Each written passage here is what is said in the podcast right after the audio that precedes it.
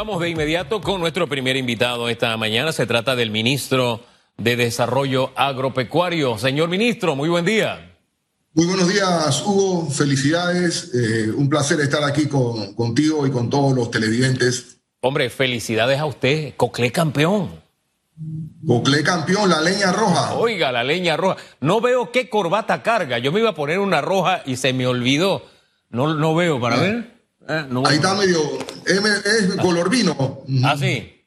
Bueno, yo pensé que hoy todos los coclesanos iban a vestirse de rojo, de verdad que sí. Así que a la gente de Pocrí, de Agua Dulce, un abrazo fraterno y a todos los coclesanos. Bien merecido ese campeonato. A, tu petición, eh, eh, apenas termino el programa me voy a cambiar y te prometo que me pongo la roja por los coclesanos. Allá estaré mañana en Penonomé. ¿Así? ¿Ah, gobernador, sí, hace un acto, nos declaran hijos meritorios de la provincia, así que un felicitaciones a, todos los coclesanos y al gobernador y a toda la autoridad. Agradecemos. Este solamente es un servicio que estamos haciendo por el país. Me siento orgulloso de ser parte del gobierno del presidente Cortizo y vamos adelante. Así que este reconocimiento es un compromiso redoblado para seguir trabajando por Panamá y por los que menos tienen y más necesitan en esta dura, difícil situación pandémica. Oiga, debe estar la maestra Gloria que brinca y se apaña ella misma de contenta con este homenaje a, su hijo, ¿ah? Así es, sabe que madre es madre. Sin duda, nos unimos a esa felicitación, eh, señor ministro. De verdad que nosotros siempre hacemos el ejercicio porque nos parece que los panameños debemos, debemos darnos una palmadita en el hombro cuando hacemos las cosas bien. Y el ejercicio es sencillo. Yo me digo, Dios sabe cuándo permite que las cosas pasen. Si la pandemia hubiera llegado a este país dos años atrás, no hubiéramos tenido el arroz nuestro de cada día en la mesa, no hubiéramos tenido los frijoles en nuestras mesas, no hubieran alcanzado por la condición en que, en que estaba el agro. Y yo siempre aprovecho cada oportunidad que tengo para decirlo. Ese renglón como país lo hemos hecho bien, señor ministro. Muchas gracias, Hugo, y ese es un compromiso eh, del presidente Cortizo, un hombre verdaderamente identificado con el agro de corazón, lo he sentido en estos años y diez meses al lado de él. Eh, es productor, no de hobby, de realidad, lo siente. Fue ministro de Desarrollo Agropecuario, presidente de la Asamblea y verdaderamente eh, una persona que conoce la idiosincrasia de todo el país y verdaderamente nos sentimos orgullosos y le damos las gracias al presidente Cortizo por ese respaldo decidido, franco, eh, sin tutibeo, de ninguna manera eh, de apoyo al sector agropecuario. Y sé que hemos tocado intereses económicos, pero han sido en beneficio de la gran mayoría, como siempre se debió hacer. Ahora, señor ministro, no ha sido una tarea fácil. Ha habido protestas a lo largo de este tiempo y me decía un productor hace unos días, cuando se les pagó, creo que era de arroz y la memoria no me es infiel, o de plátano, no me falla la memoria eh, eh, usted sabe que uno recibe tanta información y decía, el, el, tema no es si me pagan, el asunto es cuánto me deben. Entonces cuando dicen, es que les pagué, sí, pero es que me pagaron lo que me deben de hace rato, lo que tengo pendiente es mucho más grande. Háblenos de eso, señor ministro. ¿Cuál es el balance entre lo que se le está pagando a los productores y cuál es la deuda real al día de hoy? Mira, Hugo, eh, en realidad, como tú lo dices y, y yo lo, lo señalo, y una cosa es con pandemia y otra es sin pandemia. Nosotros nos ha tocado eh, uno de los momentos más difíciles en la historia eh, de la humanidad, es manejar eh, los gobiernos en esta situación dura y difícil y nosotros entendemos, la gente no tiene por qué comprender, todo el mundo necesita sus recursos, exige, pero yo pienso que al nivel que hemos llegado hoy como nación, como país, nosotros nos debemos sentir orgullosos. A veces nosotros somos los más mezquinos, en reconocer la situación de nuestro país, eh, los trabajos que podemos hacer como panameños y lo hemos demostrado. Yo he dicho, nosotros hemos sido eh, privilegiados, nosotros la independencia de España la hicimos de una manera ejemplar al mundo. La separación de Colombia fue una, una audacia eh, y que culminó con nuestro interés de país como nación y las previas eh, separaciones que hubo antes de 1903 demostraban nuestra vocación nacionalista y, de panameñidad. y posteriormente la lucha de liberación por el rescate del recurso natural. Eh, un país eh, pequeño de apenas 3 millones de habitantes pudo conseguir por la libre eh, libertad y la pacificación descolonizar el país y lograr la reversión de todo el recurso que significaba, significaba el canal de Panamá, la eliminación de las bases. O sea que Panamá tiene una capacidad negociadora. También lo hicimos con la aprobación de la ampliación del canal y nosotros cuando nos ponemos de acuerdo, cuando eliminamos nuestras particularidades, cuando nos dejamos de mezquindades y ponemos a Panamá por arriba, Panamá es un, un país, un pueblo que eh, eh, lleva ejemplo. Y hoy el comportamiento de la pandemia, aunque no hemos ganado nada, y el hecho de que estemos abriendo los sectores, recuperando, eso habla mucho de todos los panameños, es el movimiento de unidad, de eliminar lo que nos divide, buscar lo que nos une, como tú dices, ver todo positivamente. Y yo creo que tenemos un gran reto en este momento y lo estamos cumpliendo. Señor ministro, con, con todo ese mar de fondo, que de verdad coincidimos en eso, eh, hablemos un poco de cuánto se le paga o cuánto está comprando mensualmente. Se le voy a hacer la pregunta de otra forma. ¿Cuánto está comprando mensualmente el ministerio a los productores y cuánto está pagando? ¿Cuánto atraso se está dando? ¿En cuánto tiempo está pagando el ministerio a sus proveedores? Sí, Hugo, mira, tenemos dos áreas que tenemos compromiso con los productores. Uno son los subsidios o incentivos que da el gobierno eh, que vienen de administraciones anteriores el pago del 7.50 eh, por quintal de arroz producido, eso nos lleva alrededor de 60 millones de dólares al año. Ese era un eh, precio que se pagaba de parte de los molinos a los productores. A los productores se le pagaba 24.50. El gobierno del presidente Varela, en una nefasta decisión, eh, subsidió el precio del arroz al consumidor y el molino pagaba entonces 17 dólares en vez de los 24.50 y el gobierno, dado que se dio una rebaja del precio del arroz al consumidor, el gobierno subsidia con estos 60 millones que tiene que pagar todos los años. Eso lo pagas tú, lo pago yo, lo pagamos todos y realmente creo un hueco grande. Nosotros en este momento ya pagamos el año pasado los 60 millones. Este año hemos pagado 40 millones y nos queda por pagar 20 millones, de los cuales en el día de ayer pagamos 4 millones. O sea que yo sí quiero reconocer muy eh, sentidamente al presidente Cortizo, al ministro Héctor Alexander, al director de presupuesto Carlos González, a la Asamblea Nacional, al presidente de la Comisión de Presupuesto y los miembros de la Comisión de Presupuesto, de que en medio de esta pandemia, primera vez en los últimos seis años, que en este año se llegó a aprobar los ochenta y pico millones de dólares para hacer el pago a los productores. Y estamos haciendo el pago.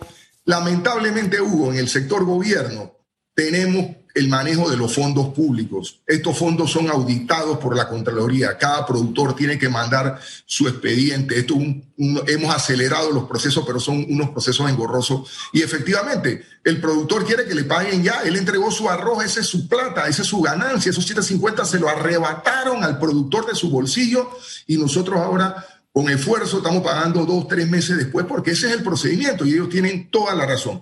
Pero hemos hecho un esfuerzo y hoy estamos prácticamente al día. Esperamos que antes que concluya la quincena, primera quincena de mayo, hayamos pagado todo lo correspondiente. Ahora nos corresponde pagar los tres balboas de quintal de maíz que se da como subsidio. Ahí hay alrededor de 7 millones de dólares. El año pasado se pagó todo. Ya están llegando los primeros eh, eh, expedientes con la cosecha de este año y tenemos que pagar también todos los meses 10 centavos por litro de leche, que estamos bastante al día. Cuando tú ves los productores bastante tranquilos, es que estamos al día. Y hemos también agradecerle a la Contraloría, al señor Gerardo Solís, al señor eh, Luis Quijada de fiscalización, nos han puesto mesas especiales, sistemas para con el director del Seguro Social, director de, la Dirección de Ingreso, de buscar mecanismos expeditos para que los productores no tengan que hacer trámite y eso nos ha ayudado a acelerar. Me quedo con esos tres, me quedo con esos tres rubros, ministro. Habla un poco de cómo está el, comportamiento. El otro tema es entonces Panamá Solidario, que es la compra. Ahí estamos comprando alrededor de dos, millones y medio de dólares. Ya esta semana nos ponemos al día con todo el dinero que había pendiente del año pasado y el primer mes de enero. Ya estamos, eh, ayer se nos aprobó el presupuesto para el segundo trimestre de Panamá Solidario y la idea es, y hemos establecido mecanismos automáticos con caja menuda para que todos los productores que vendan por menos de 10 mil balboas eh, se le haga un pago expedito con caja menuda para acelerar ese tema. Así que yo creo que hemos mejorado bastante, Hugo. Eh, hemos tratado de burocratizar los pasos sin dejar de fiscalizar y cumplir con la normativa que establece la ley y el uso de fondos del Estado que debe ser totalmente transparente y justificado. Así que estamos haciendo un gran esfuerzo y nosotros consideramos que mantener a los productores contentos, motivados, producir en este momento de pandemia es la gran demanda, sobre todo para crear empleo, riqueza y estabilidad en un sector que tiene una gran, eh, eh, un gran impacto en la parte social y transferencia de riqueza para los sectores menos favorables del área rural del país. Eh, cuando dice que se ponen al día con Panamá Solidario, explíquenos un poquito más de cuánto es el desembolso, el rubro que se lleva más, el renglón más grande de estos de estos pagos, señor ministro, y hasta qué mes sería la cobertura de estos pagos?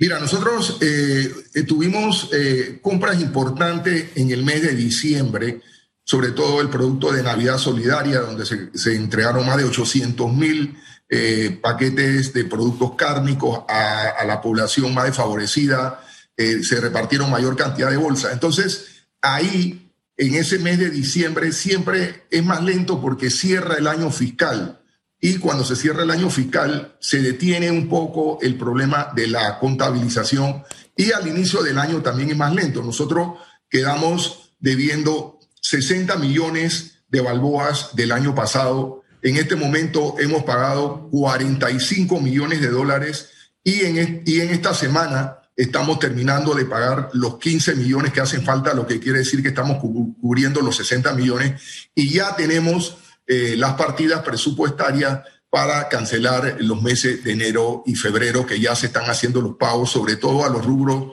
más importantes como eh, son arroz, eh, productos cárnicos, legumbres, productos de los panameños y algunos productos que se compran al sector empresarial, que es un poquito más sólido y aguanta un par de días más. Así que nosotros en ese sentido hemos acelerado el pago fundamentalmente a aquel pequeño y mediano productor que es el que está más demandado en su flujo de caja y necesita sus recursos para seguir invirtiendo. Pero me siento muy optimista y quiero felicitar a la Contraloría, al equipo de Panamá Solidario, al equipo de Lima, al doctor Carlos Mota y el doctor eh, eh, Raimundo Valencia, quienes hemos hecho una mesa de trabajo con todos los integrantes y nos sentimos muy satisfechos en el avance que hemos logrado en estos eh, dos meses de trabajo. Así que yo me siento optimista y seguimos luchando por los fondos.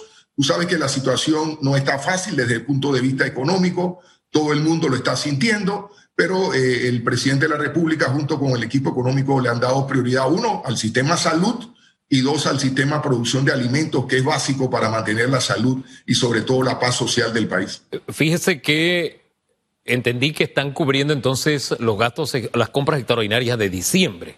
Estaríamos hablando enero, febrero, marzo, abril, ya cuatro meses después. Y le, digo esto es porque en la mesa de diálogo, mesa de trabajo más bien, para arreglar reactivación económica, una de las propuestas que hay es pagar a 30 días. ¿Usted ve alcanzable esa meta, señor ministro? Mira, Hugo, eh, eh, yo te diría que eh, ni el sector privado paga en 30 días, el sector privado paga en 90, 120 días, que tiene mucho más facilidades. Hay que hacer un esfuerzo y yo estoy de acuerdo, hay una ley de pronto pago. En el caso del sector público es un poquito más engorroso. Yo he estado 30 años en el sector privado y tuve 15 años en el sector público y vuelvamente. El sector público tiene una serie de pasos burocráticos producto de que son fondos, tiene que ser inspeccionado, auditado por Contraloría. Yo le digo a los productores, yo no sé qué diablo hacen ustedes metidos aquí en el gobierno con los 750. Eso fue una estupidez del gobierno anterior enredar eso y complicar. Es como tú mañana Metcon te diga que te va a pagar dos terceras partes de tu salario y que tú tienes que negociar con una cadena de supermercados el pago del resto eso te complica la vida. Eso nunca debimos meternos en ese revolú y el gran perjudicado, lamentablemente, ha sido el productor. Que es el Paganini le sacaron los 750 del bolsillo en una medida absurda y totalmente en contra del sector productivo arrocero. Entonces, tenemos que ir en una dirección. Nosotros creo que hemos acelerado bastante. Yo me he reunido con el sector arrocero. Pese a todos estos problemas, aumentamos 11 mil hectáreas, que ha sido la no importación de arroz. Este año debe haber 9 mil hectáreas más y tenemos que ir con calma. Casualmente hemos tenido instrucciones del señor presidente. Vamos a reunirnos con el Banco Nacional y la Caja de Ahorros para ver si podemos buscar un sistema de, de, leasing para poder acelerar este pago, que sea lo más rápido posible a un interés para que los productores tengan su dinero lo más rápido y nosotros pero eh, sí, es Una, una, situación heredada innecesariamente por el gobierno anterior y que nos ha ocasionado un problema y sobre todo más en esta pandemia y como tú sabes, tú en el sentido del, del gobierno, primero que todo, la gente a veces tú no te preguntabas por qué tienes que tener tanto problema en el gobierno. El gobierno primero que tiene que tener el fondo autorizado y aprobado por la ley del presupuesto. Ningún funcionario público puede pagar un solo centavo que no haya sido aprobado por la ley de presupuesto. Entonces, si tú no tienes el presupuesto, tienes que ir a pedir el crédito extraordinario, tienes que coordinar con el, el, el, Ministerio del MEF, tienes que ir al SENA y son trámites normales para el manejo de los fondos públicos y por eso que en el Estado muchas veces cuando no tienes la partida y no tienes el fondo y es un gasto adicional como ha ocurrido con esta pandemia, el problema de los enfermeros, de las enfermeras, de los gastos, de los costos adicionales, la mayoría se buscan a través que nunca estuvo planificado y no tuvieron en presupuesto. Hay que tener, y mucha gente en este momento efectivamente no lo entiende, no lo comprende y a veces no hay la paciencia y, y la gente tiene la razón. Yo le digo, todo el mundo tiene que protestar por que le paguen a tiempo y esa es la labor que estamos haciendo. Y yo creo que sí se ha hecho un gran esfuerzo y a pesar de la pandemia estamos pagando, eh, el, productor tiene la seguridad que su producto no se va a perder, que se le obtiene y estamos cada día más acelerando los pagos Hugo y eso me siento satisfecho. Y yo le he dicho a los productores, Hombre. cuando eh, eh, tenemos el dinero, que es lo importante, y la voluntad de pagar del presidente es una garantía y tenemos que seguir produciendo y eso ha sido un gran éxito para el sector. Oiga, este ministro, hemos hablado de muchas cosas, no hemos tocado la instalación de la comisión interinstitucional, pero es que la conversa se va poniendo buena. Cuando usted me dice que los 750 de subsidio eh, fueron una gran estupidez, yo me quedo pensando que, bueno, en gran medida usted tiene razón, pero no lo era porque uno tiene que ver el contexto histórico. Esta fue una salida para favorecer la importación de un país llamado Guyana, que todos sabemos quiénes formaban parte de ese negocio de traer arroz barato, y ya no era negocio para los productores de arroz en Panamá sembrar. Entonces, ante esa realidad, nos metieron esta distorsión para equilibrar artificialmente el mercado y ha quedado esa herencia. Ahora, el punto es, ya Guyana, como encontraron petróleo, ya no están produciendo tanto arroz a propósito. Mire cómo da vueltas la, la, rueda de la historia. El punto es, teniendo más hectáreas sembradas y teniendo asegurado el mercado, por lo menos los productores, eh, ¿cuándo llegaremos a un punto de equilibrio en el precio para que el mercado sea el que dicte el precio y este subsidio que tenía su razón de ser para que los importadores siguieran con su negocio, este, pase a ser parte de la historia, ministro. ¿Cuándo llegaremos a ese lo, importante, eh, y ahora te hablamos sobre la política eh, de Estado del sector agropecuario. Lo más importante en el sector agropecuario, el sector agropecuario es uno de los sectores más riesgosos que existe en toda la actividad económica. El productor, un país con un desarrollo agropecuario, eh, diríamos yo, mediano, eh, nosotros desde la época colonial no nos caracterizamos por ser un gran productor de alimentos. Las encomiendas, los repartos no se dieron. Nuestra función en la colonia fue más bien servir de plataforma para la conquista del imperio inca y traslado de los grandes eh, valores en oro y, y, metales preciosos hacia la colonia España. Y todo se llevó a cabo en la posición transitista que era Panamá, nombre de Dios, Panamá Portobelo Igualmente después con la construcción del ferrocarril y siempre en nuestra historia ha girado alrededor de la posición transitista. Ahora, lamentablemente nosotros hemos llegado a un proceso de agotamiento de los sectores fundamentales de crecimiento y motores, como el sector bancario, sector turismo, zona libre, etc. Y en esta pandemia se ha demostrado que el sector agropecuario es un sector generador de riqueza, generador de estabilidad social y que tiene grandes oportunidades de crecer y de ser eficiente, pero nunca nos importó. Siempre tuvimos el 80% del PIB está alrededor de la zona de Panamá y Colón. Y yo creo que es el momento de tomar esa decisión de invertir más allá de la zona transitista, donde hay más de dos millones y medio de habitantes que no han sido incorporados, que no pueden seguir emigrando, Hugo, a las grandes ciudades. Nosotros tenemos ya problemas serios de abastecimiento de agua, de luz, de transporte en áreas como Arraiján, Chorrera, Panamá eh, Este, y nosotros tenemos que desarrollar nuestro, nuestro interior y lo tenemos que hacer. Por eso que para nosotros es importante que el sector agropecuario se fortalezca con una política estable de que marque el derrotero de este sector por más de 20 años. Ningún sector económico en la historia se ha desarrollado sin una política de Estado. Zona Libre fue una política de Estado de Enrique Jiménez eh, eh, en la época del, del 50. Acá nosotros tenemos el caso del sector bancario a través del 72 con el presidente Barleta y la política de desarrollo del sector bancario, el sector turismo, el sector logístico. El único sector huérfano que no ha gozado de una política en defensa y crecimiento es el sector agropecuario. Y hoy en día, con esta pandemia a este país, uniendo nuestra gran eh, posición geográfica y las posibilidades de desarrollo, lamentablemente la posición geográfica Hugo en este momento tiene capacidad de crecimiento inmenso, pero no genera empleo porque es una posición de alta tecnología. El número de, trabajadores en los puertos de hace 20 años con actualmente ha disminuido, pero no es que ha disminuido la carga, ha aumentado, pero ha aumentado tremendamente la, la productividad, el tamaño de los barcos, etcétera.